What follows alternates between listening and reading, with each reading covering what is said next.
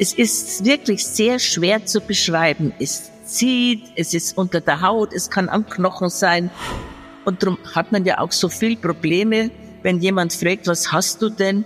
Was ist denn los? Wenn man dann sagt, ja, dieses und jenes, na ja, das wird schon nicht so schlimm sein. Zuckende, schmerzende Beine, Kribbeln und Stechen, nächtlicher Bewegungsdrang. Aber kein Arzt kann Ihnen weiterhelfen. Das RLS hat viele Gesichter und gehört zu den häufigsten neurologischen Erkrankungen bei uns in Deutschland. Trotzdem spricht man immer noch wenig darüber und bis heute kennt man die genauen Ursachen nicht.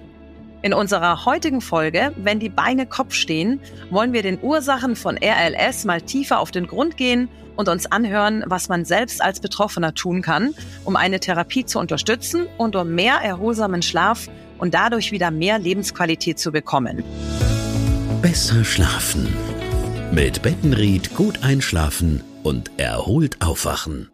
Schön, dass Sie wieder mit dabei sind bei unserer heutigen Folge. Ich bin Daniela Heiß, Moderatorin und Yogalehrerin aus München und freue mich sehr auf unseren heutigen Gast. Lilo Habersack hat seit mehr als 25 Jahren ehrenamtlich als Vorstandsvorsitzende für die Deutsche Restless Legs Vereinigung in München gearbeitet, die weltweit erste RLS Langzeitstudie mit angetrieben, Infobroschüren für Betroffene und Ärzte geschrieben und hält Vorträge in Kliniken, an Unis, auf Kongressen oder Messen. Für ihr unermüdliches ehrenamtliches Engagement hat sie 2020 eine ganz besondere Auszeichnung bekommen. Lilo Habersack ist stolze Besitzerin eines Bundesverdienstkreuzes. Sie selbst leidet seit inzwischen 30 Jahren an der neurologischen Erkrankung und hat schon mal über ihre Krankheit gesagt, dass es wie mit einer Partnerschaft, man muss sich zusammenraufen. Herzlich willkommen, Lilo Habersack. Schön, dass Sie sich heute die Zeit für uns nehmen. Hallo, danke für die Einladung. Frau Habersack, zum Start würde ich sehr gerne mit Ihnen über die Symptome vor allem der ruhelosen Beine sprechen bei den Betroffenen. Sie selbst sind ja auch betroffen seit vielen Jahren. Wie genau fühlt sich die Krankheit denn an? Können Sie uns das mal ein bisschen beschreiben? Das kann ich Ihnen sehr wohl beschreiben, nachdem ich ja Betroffene bin. Es ist ein unnatürlicher Bewegungsdrang, vorwiegend in den Beinen. Manchmal habe ich es auch in den Armen. Es heißt mhm. zwar Restless Legs, aber man kann es auch an anderen Körperteilen haben. Und es ist wirklich sehr schwer zu beschreiben. Es zieht, es ist unter der Haut, es kann am Knochen sein. Es ist wie Kribbeln oder Ameisen laufen oder dann brennt es wieder, dann juckt es, dann sticht es. Mhm. Es ist ein komisches Druckgefühl und manchmal kriegt man auch wie elektrische Schläge, weil es ist ein Zucken, das ich nicht beeinflussen kann. Und es ist eben sehr variationsreich und immer wieder etwas anders. Und darum hat man ja auch so viel Probleme, wenn jemand fragt, was hast du denn? Was ist denn los? Wenn man dann sagt, ja, dieses und jenes, na ja, das wird schon nicht so schlimm sein. Aber wenn sie dann jeden Abend drunter leiden und nicht wissen, was sie eigentlich haben, das ist dann sehr, sehr unangenehm. Mhm, das heißt, man kann es auf keinen Fall steuern. Also die Symptome kommen und gehen willkürlich.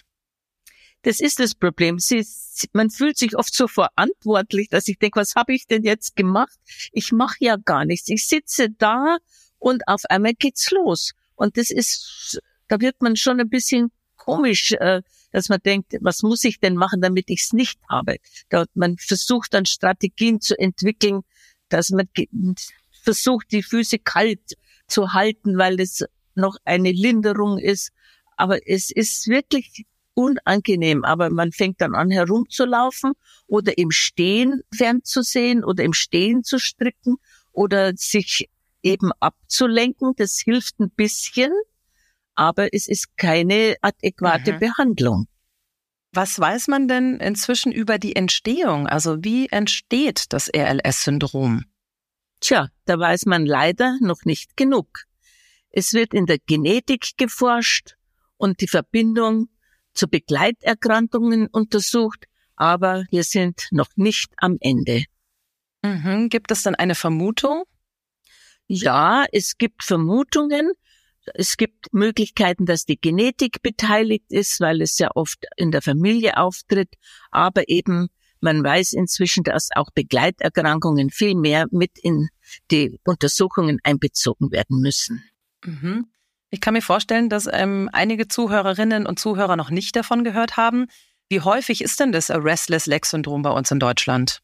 Oh, das ist sehr häufig. Es wird sehr unterschätzt, nachdem viele ja, wie Sie sagen, gar nicht wissen, was sie haben. Aber mhm. man weiß inzwischen durch große Umfragen, dass mindestens zehn Prozent der Bevölkerung betroffen sind. Also okay. es ist so häufig wie Migräne oder man sagt dazu eine Volkskrankheit. Aber man muss auch dazu sagen, es sind nicht alle behandlungsbedürftig. Das ist okay. ganz wichtig. Also das muss man dazu sagen, dass eine Behandlung erst dann begonnen werden soll, wenn es unerträglich wird. Frau Habersack, ich hatte es eingangs äh, schon erwähnt, Sie selbst leiden seit wirklich vielen Jahren, also inzwischen 30 Jahren ähm, an der Krankheit. Welche eigenen Erfahrungen haben Sie denn damit gemacht, auch im Alltag vor allem? Ja, ich hatte eigentlich eine glückliche Erfahrung insoweit, dass meine Mutter schwerst betroffen war und ich somit ahnte, dass das, was mich jetzt so plagt abends, dass das wahrscheinlich das Gleiche ist. Es war mhm. nur ein Problem. Meine Mutter ist ja wesentlich älter gewesen und hat fürchterliche Zeiten durchgemacht, weil kein Mensch helfen konnte. Sie wurde nicht ernst genommen, sie wurde in die psychische Rille gesteckt. Man sagt, ja, was ist das? Sie beschreiben das so komisch, das kennt kein Mensch, das ist ja keine Krankheit, also vielleicht bilden Sie sich das ein, so ungefähr. Und die hatte schon einen langen, langen Leidensweg hinter sich, ist behandelt worden mit falschen Medikamenten, mit starken Schlafmitteln oder mhm. einfach Sachen, die sie gar nicht für diese Krankheit, die ihr gar nicht geholfen haben. Und dadurch war sie natürlich schon wirklich sehr am Ende in ihren älteren Tagen und ich dachte, nein, das will ich nicht so mitmachen. Und mhm. als ich merkte, dass es bei mir losging, war mir wichtig, dass ich gedacht habe, hier muss ich mehr einsteigen und das interessiert mich und ich muss hier irgendwas unternehmen. Mhm. Ähm, klingt aber auch danach, dass äh, sowohl bei Ihrer Mutter als auch bei Ihnen es eben nicht von Geburt an vorhanden war. Nein, die nein, Symptome. es ist auch ganz typisch eigentlich, dass die Beschwerden so ab dem 40. Lebensjahr anfangen und dann auch in mit größeren Abständen. Also man hat die Beschwerden, dann denkt man sich, was habe ich denn eigentlich mhm. komisch? Dann hat man mal eine schlechte Nacht und so weiter. Und dann ist es wieder ruhig. Dann geht's wieder los und dann werden die Abstände immer kürzer, bis am Schluss dann das Problem eintritt, dass man es jede Nacht oder jeden Abend hat und dann wird es natürlich ungemütlich. Da muss man sich dann überlegen, was mache ich jetzt?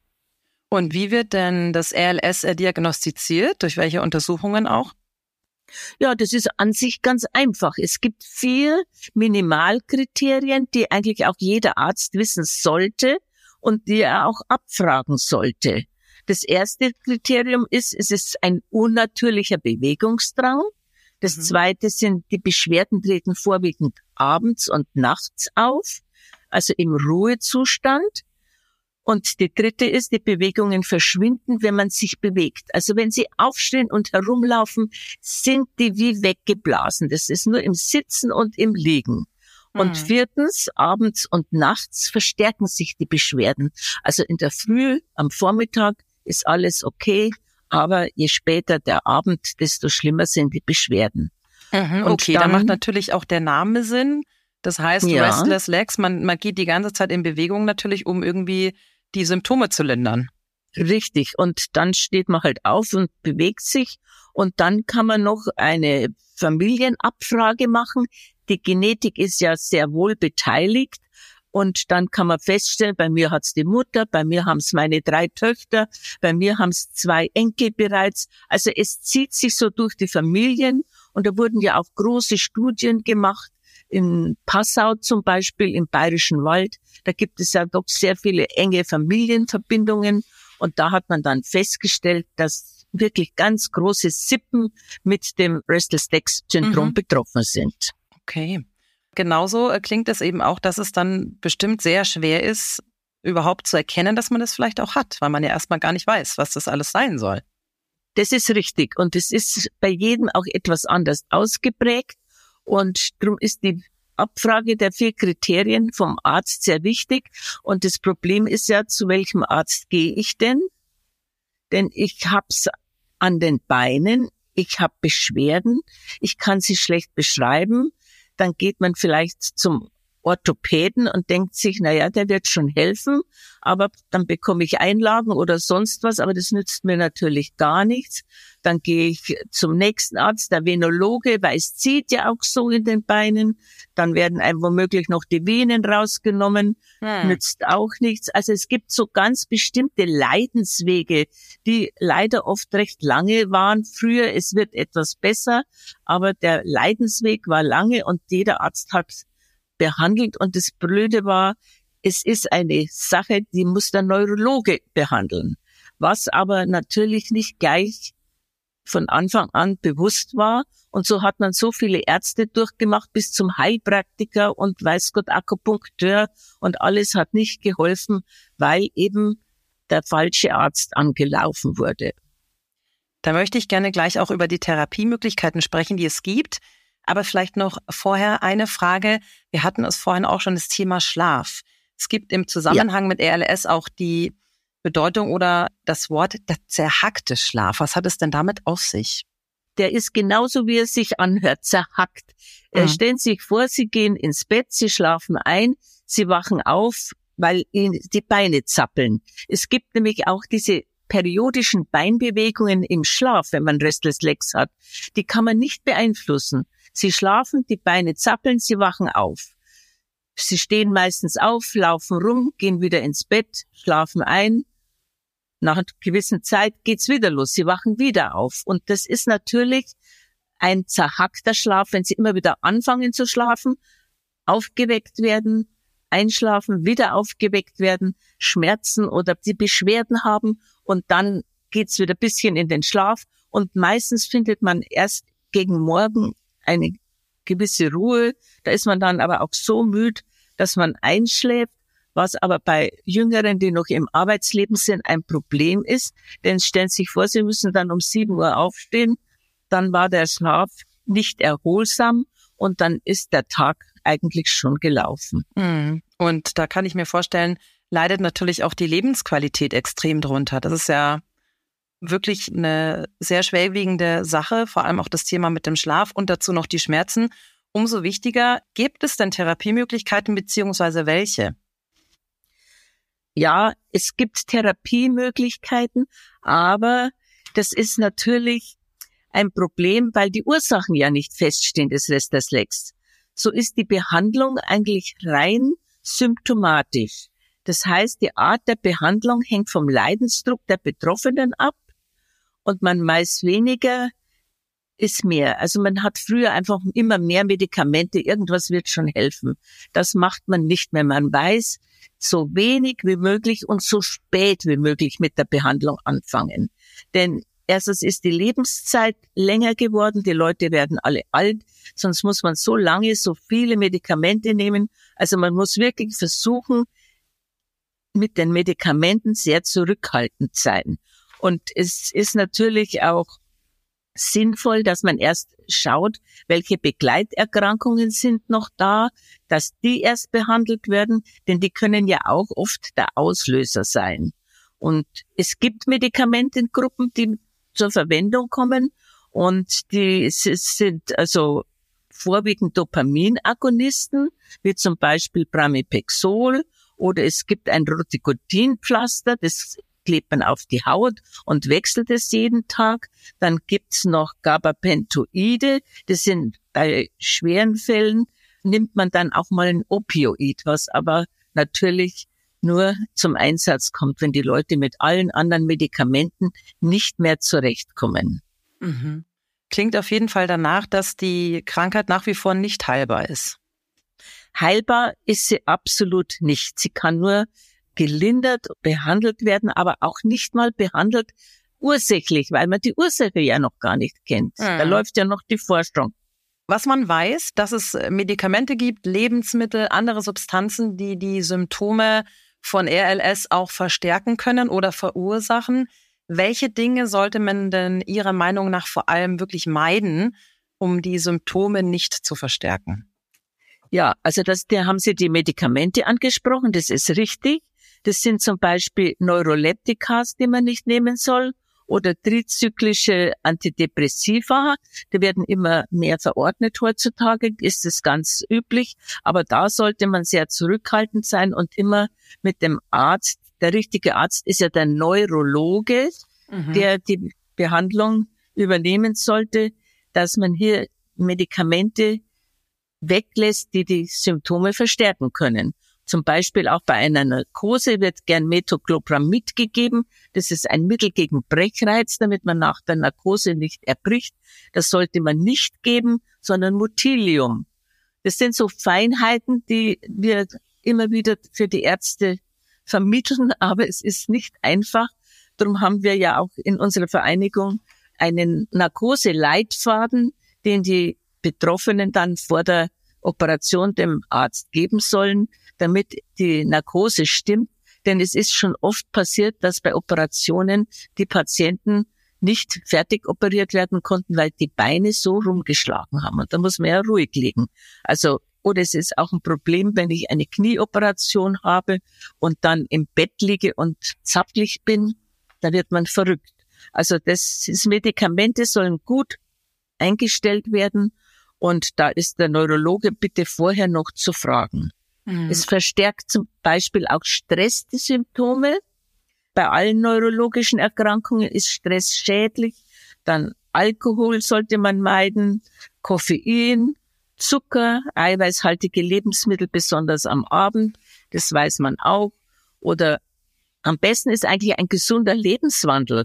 Machen Sie moderaten Sport, den am besten vormittags, wie zum Beispiel Nordic Walking oder schnelle Spaziergänge an der frischen Luft. Keinen äh, Extremsport, der verstärkt bei den Betroffenen die Symptome am Abend. Das ist ganz interessant. Wenn man eine Bergtour macht und zehn Stunden läuft, denkt man sich, na ja, jetzt bin ich recht müde, jetzt muss ich ja schlafen. Ich bin so lang gelaufen und es ist das Gegenteil der Fall. Die gehen ins Bett und die Beine laufen einfach weiter. Mhm. Ja, viel frische Luft, da kann man Vitamin D tanken, das ist sehr gut. Vielleicht hat jemand einen Garten, Gartenarbeit beruhigt, ist angenehm. Man soll auch versuchen, abends eher zur Ruhe zu kommen. Dann kann man bei der Bekleidung auf, darauf achten, dass man keine Kunststofffasern trägt. Die sind meistens sehr unangenehm. Also Naturfasern sind wichtig. Auch bei der Bettwäsche ist es wichtig, dass man hier nicht in irgendwelchen Plastikteilen schläft, was ja so schnell möglich ist, weil man so schön waschen kann und hm. gleich wieder trocken aufhängt. Also das ist schon sehr wichtig, dass man einfach auch darauf achtet, denn es ist fürs ganze Wohlbefinden der gesunde Lebenswandel zu empfehlen. Mhm. Da merkt man natürlich, Frau Habersack, äh, unendlich viele Tipps, unendlich viele Dinge, die man selbst tun kann, um die Therapie zu unterstützen. Da wäre bei diesem Punkt meine Frage auch, bei welchem Arzt, also Sie haben es vorhin schon angesprochen, Neurologe, der stellt die Krankheit auch fest, aber Therapie begleiten, bei welchem Arzt ist man denn am besten aufgehoben, wenn man RLS hat? Ja, das ist schon der Neurologe. Also zumindest sagen wir mal zur Einstellung der medikamentösen Behandlung. Das sollte schon ein Neurologe sein und der Patient soll sich nicht scheuen zu fragen, ob er sich mit dem Restless-Legs-Syndrom auskennt. Denn bei älteren Neurologen ist es tatsächlich leider noch der Fall, dass sie sich nicht so sehr für unsere Krankheit interessieren. Und es ist äh, schon einfach wichtig, dass die medikamentöse Einstellung vorgenommen wird. Und wenn die passt, dann kann man auch zum Hausarzt gehen, der die Medikamente dann verschreibt. Es ist einfach immer das Problem, die Ärzte sind überlaufen und es ist für einen Patienten, dem es nicht gut geht, der dann fünf Monate auf einen Termin warten muss, das kann die Hölle sein. Auf jeden Fall. Zum Abschluss noch, was tut denn der Verein RLS e.V., Deutsche Restless Legs Vereinigung? Was, was ist da geboten? Ja, wir, ich war ja lange Zeit hier federführend beschäftigt, sozusagen, ehrenamtlich bin jetzt nach über 22 Jahren, habe ich gute Nachfolger gefunden und konnte mich jetzt zurückziehen. Die Vereinigung kümmert sich um die Betroffenen. Wir geben Ratschläge. Wir haben Fachliteratur auch für Ärzte und Betroffene rausgebracht. dann viele Flyer, dann haben wir eine Homepage, das ist schon mal ganz interessant, da drauf zu gehen und sich umzuschauen, was da alles an Informationen geboten wird. Dann haben wir deutschlandweit haben wir so 70 Selbsthilfegruppen, da kann man auch schauen, äh, ist da jemand in der Nähe, zu dem ich gehen kann. Wir haben eine Hotline jeden Mittwoch für unsere Mitglieder zwischen äh, 16 und 18 Uhr. Da ist ein mhm. spezieller RLS-Arzt, der Auskunft gibt und der weiterhilft. Und dann, ach, es gibt Ratschläge. Wir haben auch viele äh, Zoom, äh, ja, sagt man denn, Online-Meetings äh, vielleicht. On, genau, Online-News hat man, das kann man sich die anschauen und also es gibt immer wieder Informationen von Vorträgen oder eben auch, dann gibt es Vorträge auch, die nach Corona jetzt wieder ganz normal gehalten werden können. Das ist auch wichtig, weil der persönliche Kontakt zu den Betroffenen ist ganz wichtig. Die müssen wissen, da ist jemand, der kümmert sich um mich, der hilft mir weiter. Da ist man schon mit einer Person, die man gegenüber hat, wirklich besser dran. Vielen Dank, Lilo Habersack, für das wirklich sehr wichtige und spannende Interview und die wichtigen Informationen. Wenn auch Sie von dem Restless Leg Syndrom betroffen sind, finden Sie passende Links zu wichtigen Informationen zum Thema RLS in unseren Show Notes. Wir hoffen, dass wir Ihnen mit diesem Podcast einen Einblick in die wirklich komplexe Krankheit geben konnten, vielleicht sogar auch neue Erkenntnisse vermitteln konnten und wünschen Ihnen alles Gute und vor allem einen erholsamen Schlaf. Besser schlafen. Das war der Podcast Expertentalk von Bettenried. Rund um guten Schlaf.